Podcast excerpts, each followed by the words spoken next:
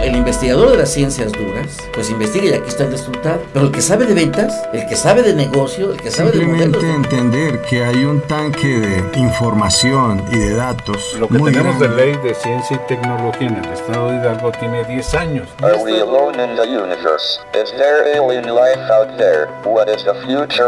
La Universidad Autónoma del Estado de Hidalgo, generadora de conocimientos, Sinergia, el rostro tecnológico de la Universidad Autónoma del Estado de Hidalgo, ciencia y tecnología, el punto convergente entre profesionales y sus ideas, Sinergia, con el doctor Roberto Morales Estrella.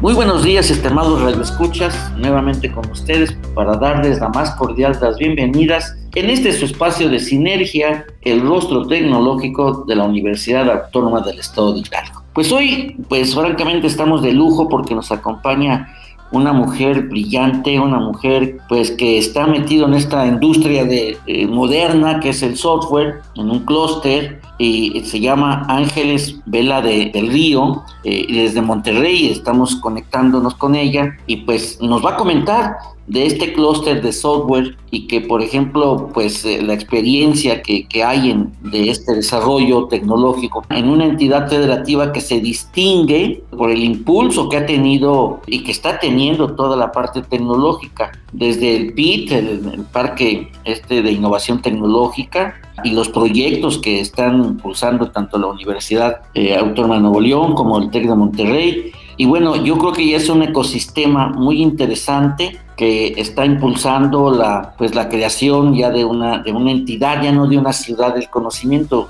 o una ciudad inteligente, sino de una entidad federativa que yo creo que si es así como va, muy pronto va a ser la primera entidad inteligente o, una entidad de ciudad basada en el conocimiento. Una acción conjunta de varios órganos en la realización de una función derivan en sinergia.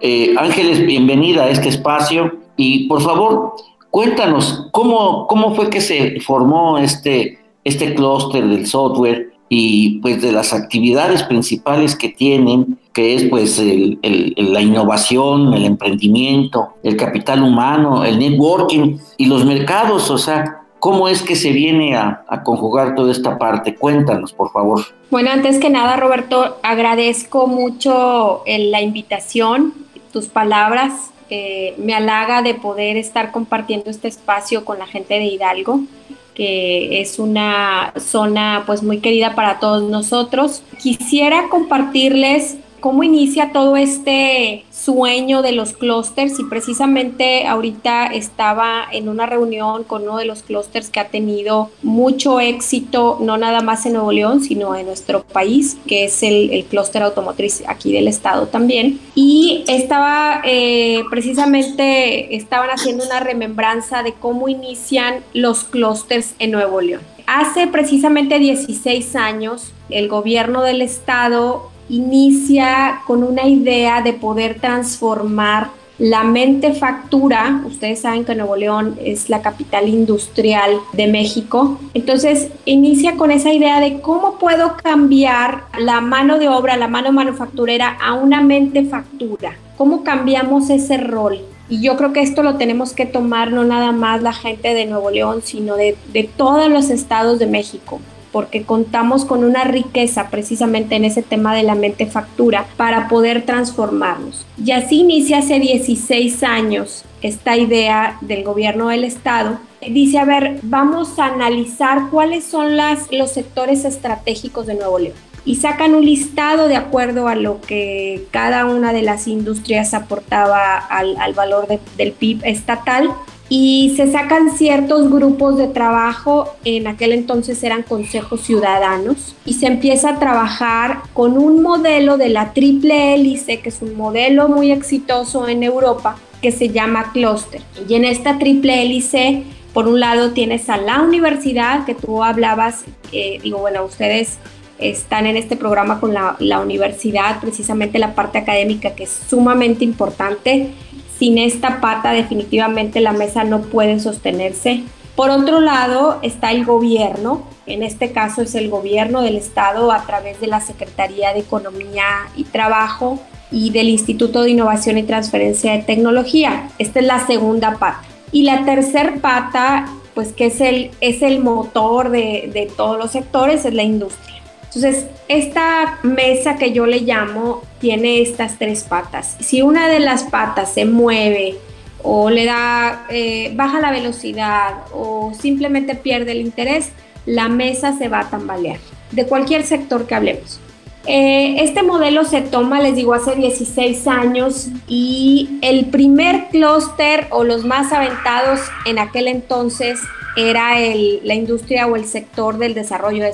Y lo toma el liderazgo una mujer, eh, la señora Blanca Treviño, de, directora de, de Softec, que ustedes han de conocer, porque es una, la empresa mexicana pues más importante a nivel mundial en temas de desarrollo de software. Y, bueno, ella eh, junto con un grupo de las cuatro universidades más representativas del estado, donde está la Universidad Autónoma de Nuevo León, está la Universidad de Monterrey, está la Universidad de Regiomontana y el Tecnológico de Monterrey, eh, juntas la parte del gobierno y las empresas más representativas de desarrollo de software de la región se unen y hacen ese Consejo Ciudadano y van y forman una asociación civil sin fines de lucro, lo que da lugar en el 2006 al Consejo de Software de Nuevo León. Y así inicia pues este gran, esta gran hazaña.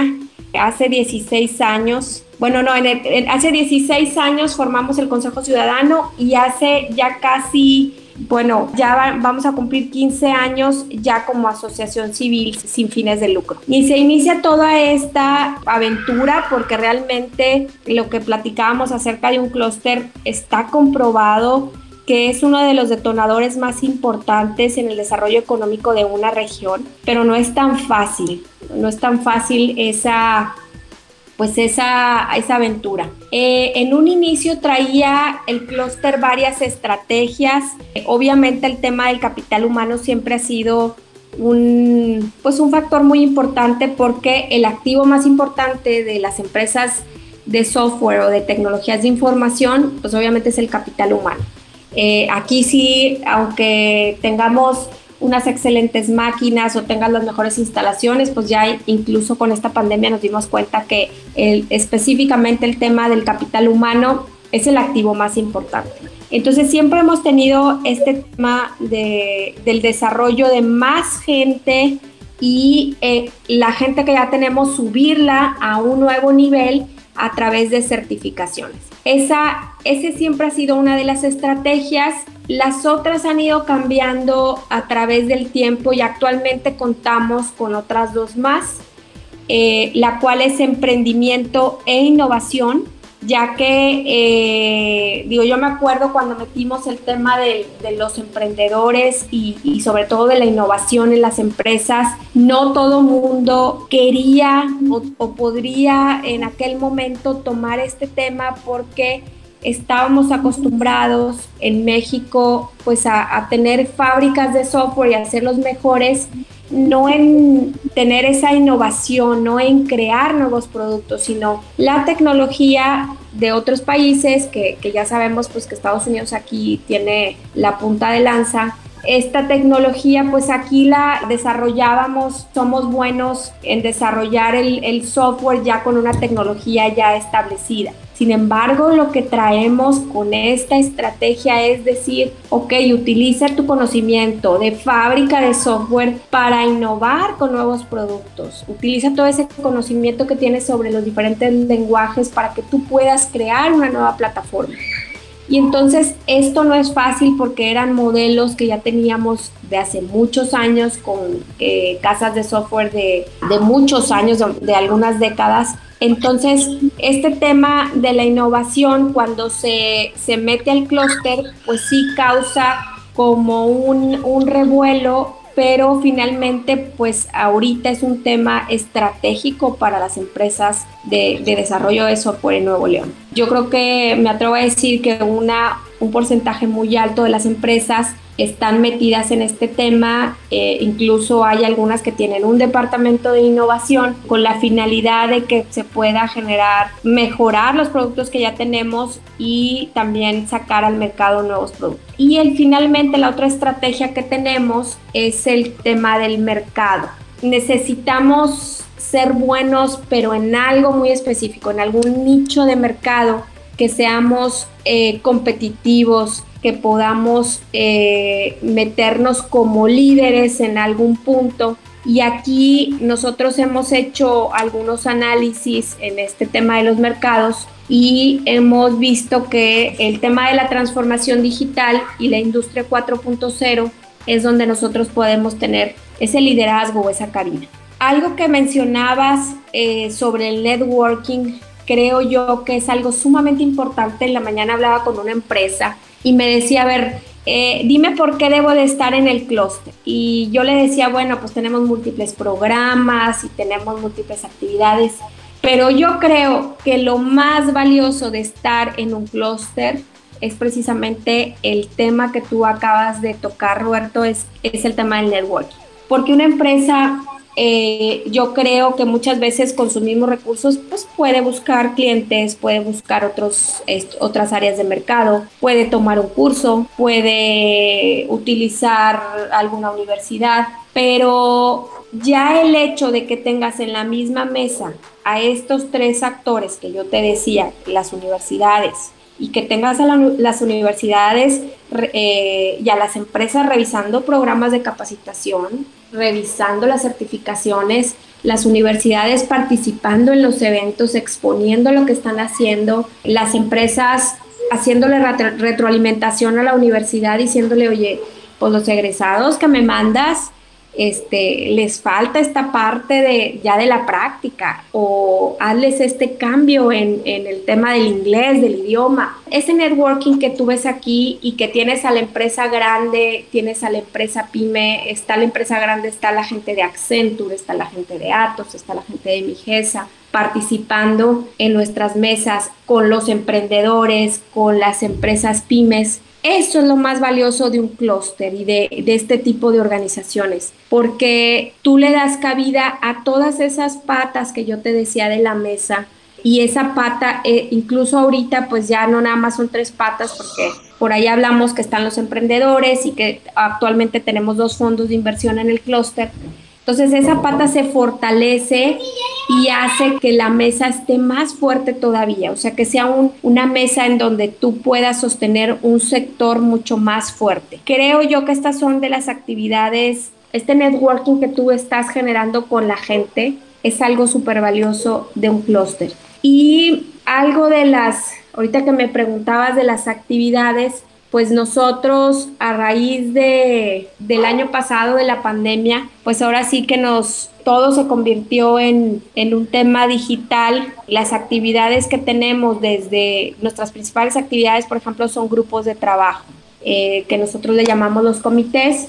Entonces tenemos grupos de trabajo eh, enfocado a los sectores más importantes que están nuestras empresas, como lo es el sector salud, el sector de manufactura, eh, también tenemos un grupo de fintech, tenemos un grupo de retail, tenemos, ¿qué más? un grupo de energía, un grupo de gobierno, de ciberseguridad, tenemos también uno de transformación digital, uno para desarrollar proveedores de industria 4.0 para la industria automotriz, que aquí en Monterrey, aquí en el estado de Nuevo León es muy fuerte. En fin, tenemos diferentes grupos de trabajo y estos grupos eh, lo que hacen es precisamente tocar temas muy puntuales de cada una de estas, de estas áreas o sectores.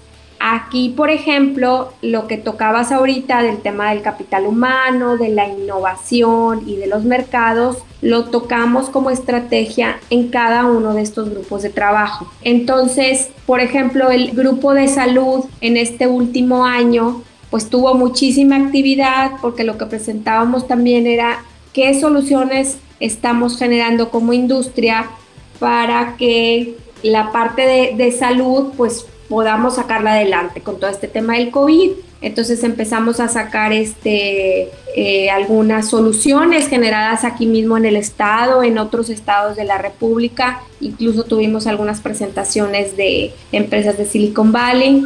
Eh, en fin, cada, eh, cada uno de los sectores traía diferentes pues, estrategias.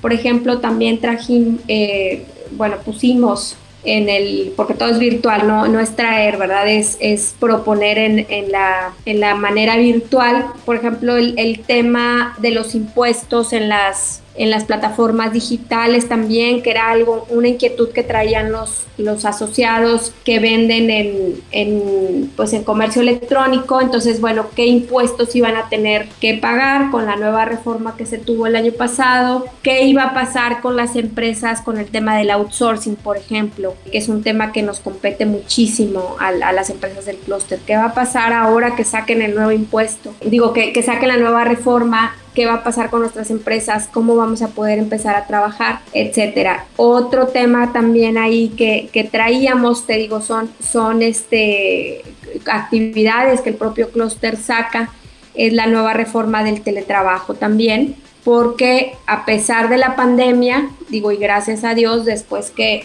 de que se hizo un análisis de, del crecimiento, como todas las industrias fue, se, se afectó en un inicio, pero sí es, una de, es uno de los sectores, ya al final haciendo, este, viendo los, los cálculos que sacan algunas, algunos analistas, pues fue uno de los sectores que no creció, pero tampoco se redujo. Entonces, eh, tuvimos crecimiento flat. Para ser un año muy complicado eh, es bueno, porque no tuvimos retroceso como otros sectores. Entonces, hablando de ese tema, sí tuvimos nosotros como clúster pues que estar ahí en comunicación constante. Y te decía del tema del teletrabajo, eh, pues es una de las áreas o de los sectores que eh, a la hora de que se convierte eh, pues todo este tema virtual, pues reacciona más rápidamente, ¿verdad?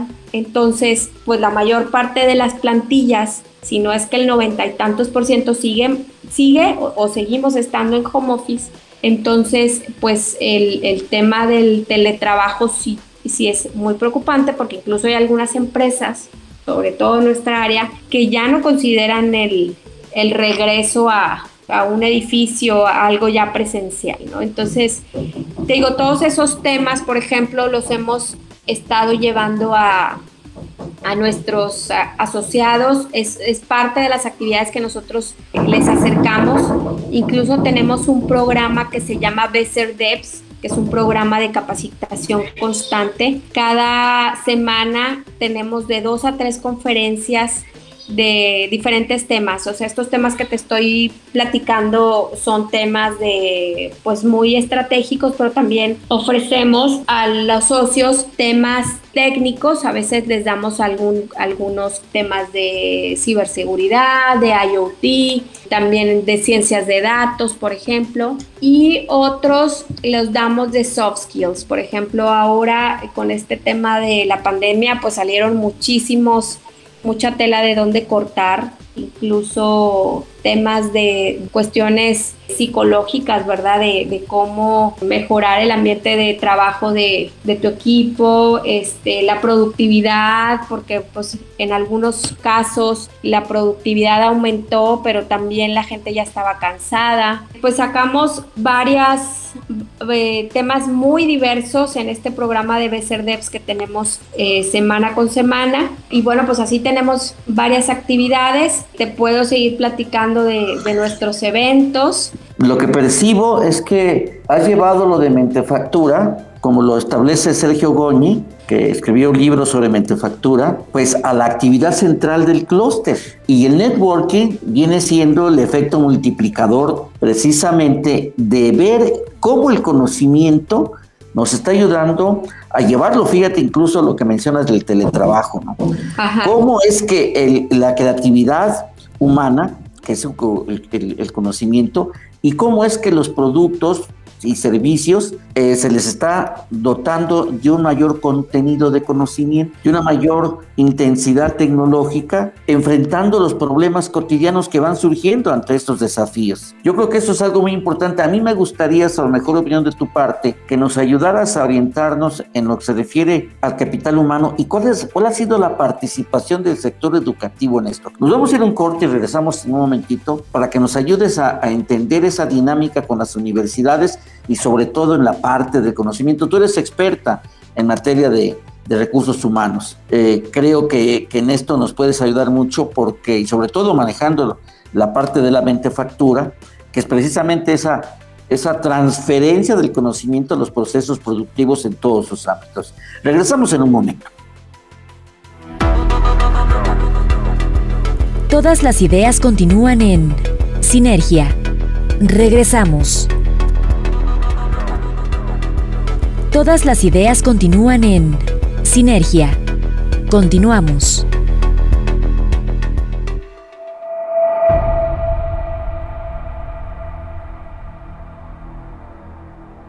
Bien, pues ya regresamos, eh, estimada Ángeles en Vela del Río, que ha sido interesante esta primera parte en la que nos estás ayudando, pero comentábamos antes de irnos al corte que nos hicieras favor de, pues tu fuerte es lo de recursos humanos y cuál ha sido la participación del sector educativo en el clúster en materia precisamente de la mentefactura. Bueno, pues definitivamente el papel de, la academia es eh, es determinante para adaptar las necesidades de una industria sumamente cambiante. O sea, la, esta industria, y dicen que la tecnología, si tomaste un curso en dos años, y ahorita, bueno, con lo de la pandemia, puede ser que menos, en dos años quedas obsoleto tienes que volver a actualizarte. Entonces, el tema de la academia ha sido determinante para que las empresas de tecnologías de información vayan al acorde a, las necesidades del mercado. Y este acercamiento precisamente de, que hemos tenido de la parte de, académica de las universidades con las empresas y con el gobierno es muy importante. Eh, como yo te decía, en los comités que tenemos, tenemos un comité de capital humano muy activo, eh, donde en este comité se emanan proyectos y, e, iniciativas. Entonces, en estos comités eh, se generan ciertas iniciativas, una de ellas últimamente, eh, últimamente porque se ha llevado a cabo, es la segunda edición apenas, pero lo que tratamos de hacer precisamente es vincular a la oferta con la demanda de talento. Algo que trata, ahorita que hablabas de la mente factura, de hacer eh, el clúster y es una, pues es, es uno de los temas más importantes que yo recuerdo desde el principio es el objetivo de tener más gente dentro del área de capital de tecnologías de información. Lo que se busca es empezar a dejar el, la semillita de que la gente estudie carreras STEM pues en, niños y, jóvenes, ¿verdad? Y por ahí yo me acuerdo que hicimos un estudio hace algunos años, en donde se entrevistaron a un buen número de, jovencitos que estaban a punto de seleccionar su carrera. E, era, no sé, bastante buen número, creo que 300 jóvenes de 17 años, eh, y se les hizo una encuesta de donde nosotros sacamos una información muy valiosa, porque se tiene el paradigma, pues, de que, a los mexicanos no nos gustan las matemáticas lo cual pues eso no, no es cierto, porque ahí empezamos a ver, este, pues en, realidad lo que nos decía el estudio era que, este, pues que los chicos no, no seleccionaban una carrera de tecnología pero muchas veces porque ni siquiera sabían que existía este mundo. En otras ocasiones porque la persona que les ayuda a tomar decisiones, eh, que a veces es, muchas veces es la mamá la que influye, tampoco conoce qué es tecnología. En otras ocasiones el mismo orientador vocacional no tiene ni idea qué es tecnología o tiene una idea errónea también nos encontramos en, la encuesta que a veces decía el orientador vocacional, pues no sabía, le decía al muchacho o a la muchacha, mira, ni estudies eso porque no sé ni, se me hace que pagan muy mal, siendo todo lo contrario, ¿verdad? Es, es uno de los sectores en donde te pagan eh, mucho mejor en todo el mundo. Entonces, en lo que tú decías de la mente factura estamos tratando nosotros de precisamente eh, cambiar todo el rol pues del actual, del capital que tenemos, a transformarlo a esta mente factura, eh, incluso en, en, las actividades que tenemos con las universidades, en, con todos los eventos que hacemos con ellos también, metemos este tema de la innovación. ¿Cómo? Pues a través de, de, de talleres, de hackatones, de concursos, pues de diferentes ahora modalidades que hay para poder eh, detonar en los jóvenes el tema de la innovación y obviamente de, va de la mano muchas veces con el emprendimiento, ¿no? Y, romper todos estos paradigmas que decíamos de, que a los mexicanos no somos creativos, los mexicanos no nos gustan las matemáticas, no nos gustan eh, pues nada de la programación, no sabemos programar, eso es para los que hablan inglés. Entonces, a la hora de que rompemos todos estos pues estas ideas que traíamos en el pasado, que traían a generaciones anteriores, se detona algo padrísimo y nosotros actualmente estamos trabajando con dos programas después de que se hicieron también investigaciones de cuál sería la edad en la que tú tienes que empezar a motivar a, la, a, la, a los niños, porque en otros países ya lo están haciendo, como Colombia, somos, pues traemos el, el, mismo ADN. Entonces tenemos dos programas. Uno es para niños y niñas a partir de los 10 años y les estamos enseñando a través de nuestras universidades drones, eh, este, les vamos a enseñar algo de ciberseguridad, eh, pensamiento algorítmico, eh, desarrollo de videojuegos, etc. Y otro para niñas eh, que es un programa que se trae con el MIT y el Tecnológico de Monterrey. Este programa a través de, también de pensamiento algorítmico empodera a las niñas con el objetivo de que ellas en el día de mañana puedan seleccionar una carrera STEM y además puedan eh, pues desarrollar lo que ellas quieren hacer en su vida. O sea, en algunas ocasiones, y, eso sí está comprobado con, por el propio MIT, que las niñas latinas tenemos diferentes stoppers para que nosotros podamos eh, seleccionar una carrera de ingeniería. Y esto, pues toda esta teoría la trae precisamente el, autor de este programa, que es eh, un mexicano, el, doctor Abel Sánchez, que está en el, en el MIT. Y bueno, él habla de toda esta teoría que al final de cuentas pues la aplica en su país que es México, su país de origen y bueno, ve cómo se detona el que tú puedas empoderar a una niña, en este caso mexicana, pues le cambia la vida no a la niña, le cambia la vida a todo su entorno. Entonces, este, y en este caso, pues va dejando semillitas en muchas personas y al final de cuentas, la idea es que el día de mañana, pues tengamos un impacto en todo México, ¿verdad? No nada más en, en ciertas niñas. Entonces, es como lo estamos haciendo con las universidades y cambiando todo ese, esa mente factura.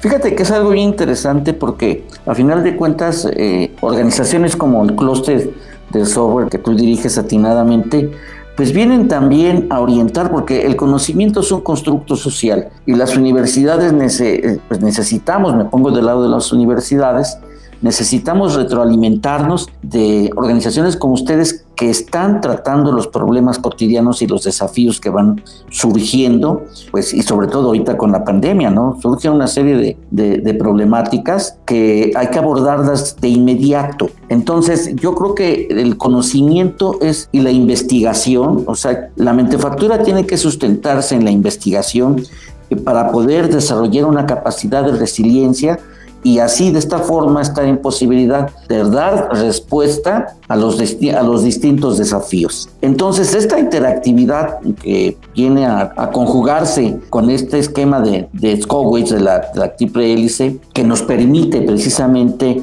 intercambiar los distintos enfoques que se tengan.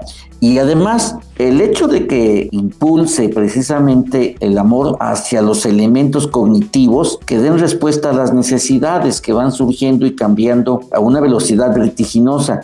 Necesitamos en México, lo planteo a nivel de pregunta, necesitamos en México una cultura tecnológica y de propiedad intelectual y de desarrollo eh, emprendedor, yo me atrevo a decir que irremediablemente sí. Pero en esto, ¿cómo, cómo, cómo lo plantea? ¿Cuál es el enfoque que tiene el clúster y Ángeles Vela? Sí, mira, definitivamente el, todo esto va ligado, como tú dices, está obviamente la parte de la investigación y las propias universidades, pues nos apoyamos con ellos para generar investigación, que también es un tema que tristemente no tenemos, no tenemos mucho en México y la investigación que tenemos en las universidades es excelente pero tristemente se queda en los cajones, ¿no? Este, a veces es para cumplir el, el papelito del SNI, eh, digo, ya han cambiado mucho las cosas con el tema de, de, los, este, de las convocatorias del CONACYT. Tristemente, muchas investigaciones que hacían eh, gente súper, súper exitosa. Yo conocí a varios doctores eh, de las universidades locales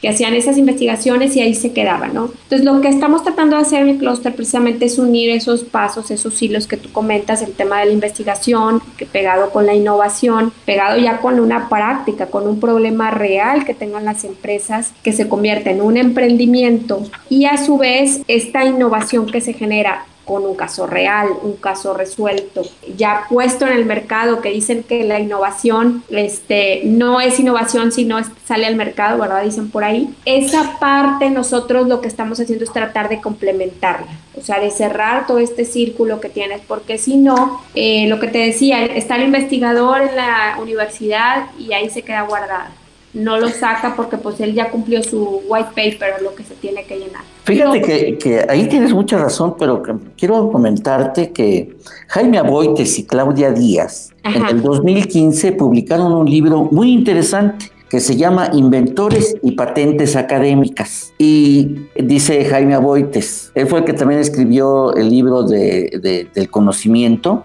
de la economía del conocimiento, y él dice lo siguiente, el problema que tiene México es que los canales organizacionales, ya sean por un lado a nivel de universidades y a nivel institucional, o sea, fuera, las instituciones, con así del INPI y otras demás, no están orientadas, no, están, no facilitan la creatividad de la investigación.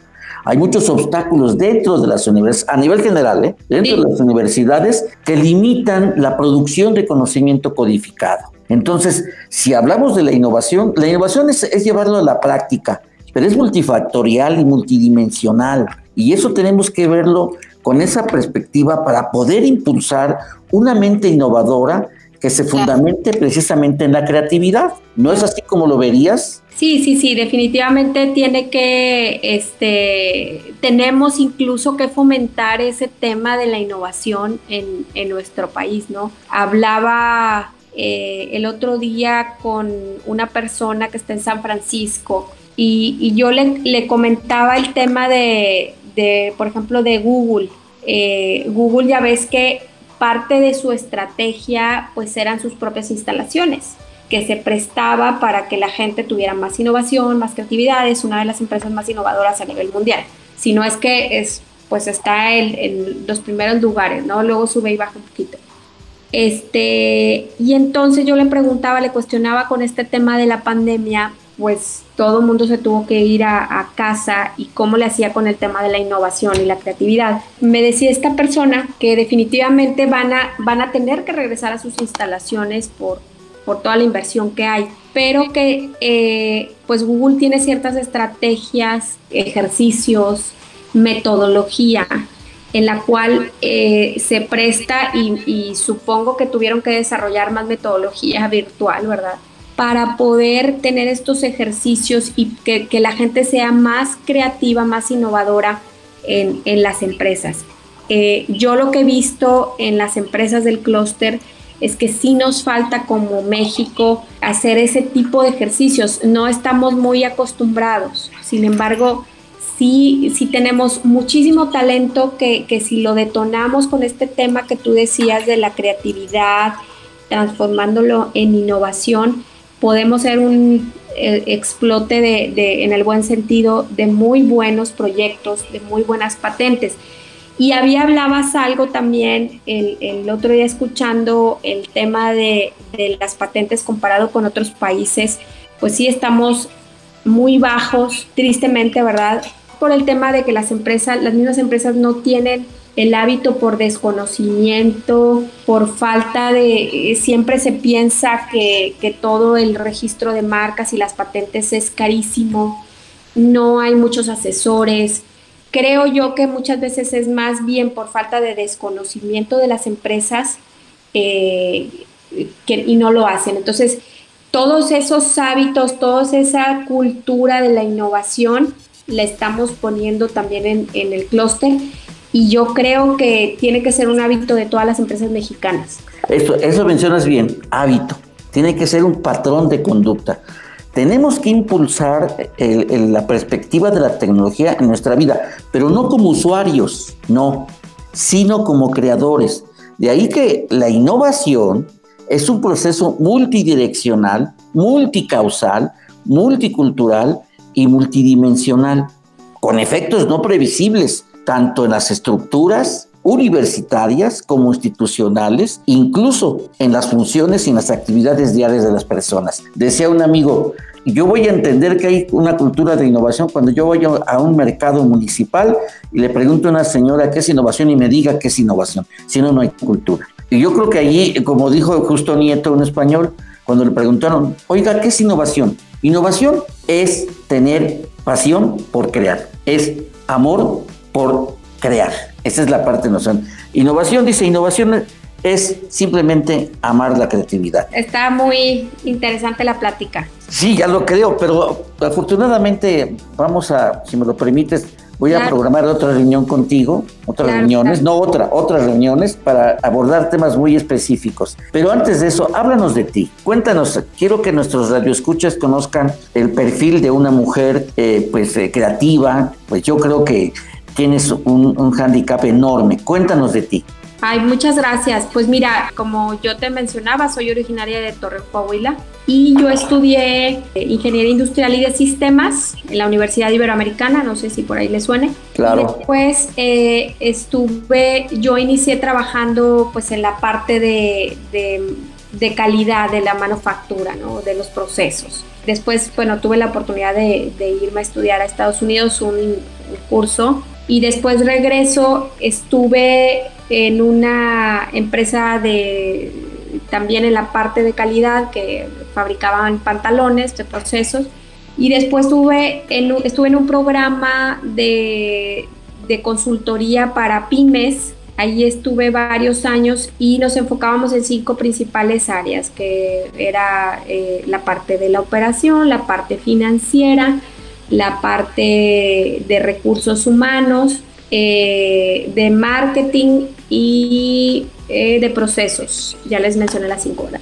Ahí es donde empiezo toda eh, mi maestría en, administración para enfocarme mucho también en el tema de la planeación estratégica de las empresas. Y luego ahí, después de ahí me invito a trabajar en el gobierno, encargada de un área de, para pequeñas y medianas empresas y, donde estábamos y donde bajábamos fondos para las, las pymes. Eh, empezamos ahí a armar eh, un poco pues no tanto clústeres porque realmente no es tan fácil, eran, grupos como clústeres entre, entre, el gobierno, alguna universidad y, algo de, iniciativa privada. Y después de ahí, el ingeniero Zafa, que era el director general del clúster, me invita aquí a participar en este clúster tengo ya 10 años en el clúster. Eh, inicié en la parte de nuevos negocios, también a cargo de algunos proyectos de bajar fondos ProSoft. Después eh, me cambio a la dirección de capital humano y desde hace casi seis años estoy dirigiendo el clúster. Eh, mi jefe, el ingeniero Zafa, eh, en paz descanse, él falleció y, pues me eligieron a mí después de él a, cargo del clúster y, pues ahí enfrentando muchísimos retos desde cambios de gobierno. Eso en Nuevo León está bajo ley, el, el tema de los clústeres, entonces hemos pasado cambios de gobierno, hemos pasado cambios de gobierno federal, eh, cambios de presidente, de mesas directivas. Eh, la pandemia, hemos crecido, hemos hecho crecer el clúster. Cuando yo inicié eran puras empresas grandes las que lo formaban y a raíz de, pues de que entré yo eh, empezamos a abrirlo, ya hay empresas pymes, hay emprendedores, hay usuarios de tecnología y, y, bueno, pues también obtuvimos hace ya tres años una certificación europea a nivel mundial, nos dieron el nivel más alto pues aquí dentro de México, nosotros en la automotriz de Nuevo León, digo, eh, México es el único país que tiene la certificación de clústeres oro es el único país, somos nosotros y el clúster eh, automotriz de, Nuevo León. Entonces, pues estamos ahí muy, muy contentos con esa certificación también. Ha sido mucho, ha sido un reto, ahorita que hablabas, eh, platícame de, ti, pues eh, ha sido, es un reto, lo que les decía el otro día, pues ser mujer y estar también trabajando y, a cargo de, pues, esta asociación, pero es mucha satisfacción pues tengo dos hijos y, creo que ellos ven eh, el ejemplo que tú les das, pues eh, sobre todo que, tengo una niña y yo le digo, tú como mujer y como mexicana podemos hacer lo que nos propongamos. Claro. Es, este, y digo también obviamente mi hijo, ¿verdad? Pero, pero a veces el, tema de, de, que somos latinas, que somos mujeres, este, que tienes que estar en tu casa, eh, atendiendo niños, pues si tú no lo deseas y si tú quieres meterte en este tema de la tecnología, es padrísimo. Y, bueno, pues yo quisiera aprovechar el micrófono para, para invitar a todas las hombres y mujeres, ¿verdad? A, a que se metan en este tema de la tecnología, de la innovación, que es maravilloso. Y yo estoy segurísima que, que si tenemos más gente en esta área, eh, México sería otro. Claro. Eh, eh, no olvidemos que innovación es hacer del conocimiento pasión y las mujeres tienen un talento diferente al hombre, pero nos complementamos definitivamente, ¿no? Para mí la, mujer juega un papel mucho, muy importante. ¿Qué haríamos en las mujeres? Bueno, yo me muero. ¿Y nosotros qué haríamos sin los hombres? O sea, es un complemento. Claro, definitivamente es la existencia, la sobrevivencia de la especie. ¿verdad? Bien, el tiempo se nos acorta, no me resta más que agradecerte enormemente, pero quedamos aplazados para que más adelante nos, nos contactemos. Yo te voy a contactar para que nos sigas ilustrando en el avance de este clúster que, del software en, en Nuevo León, que es muy interesante, es una gran experiencia. Y bueno, no me resta más que agradecer en los controles a nuestra queridísima amiga Paola, que siempre nos acompaña y siempre nos ayuda mucho, a nuestra directora de radio, Claudia Noemí Muñoz Arabia, y a todos, a cada uno de nuestros radioescuchas, por permitirnos, por compartirnos sus tiempos para poderles transmitir pues conocimientos y experiencias en materia tecnológica y ven ustedes, una mujer emprendedora, una mujer brillante, una mujer que está haciendo historia en Monterrey con este clúster. Le agradecemos infinitamente a Ángeles Vela del Río, directora de este clúster del software en Nuevo León. Muchas gracias. Reciban de su amigo Roberto Morales Estrella un cálido abrazo y cuídense. Cuidémonos todos porque este virus todavía no se va. Hasta la próxima. Saludos desde Nuevo León. Gracias por escucharnos. Por hoy, las ideas se vuelven a dispersar hasta la próxima emisión de Sinergia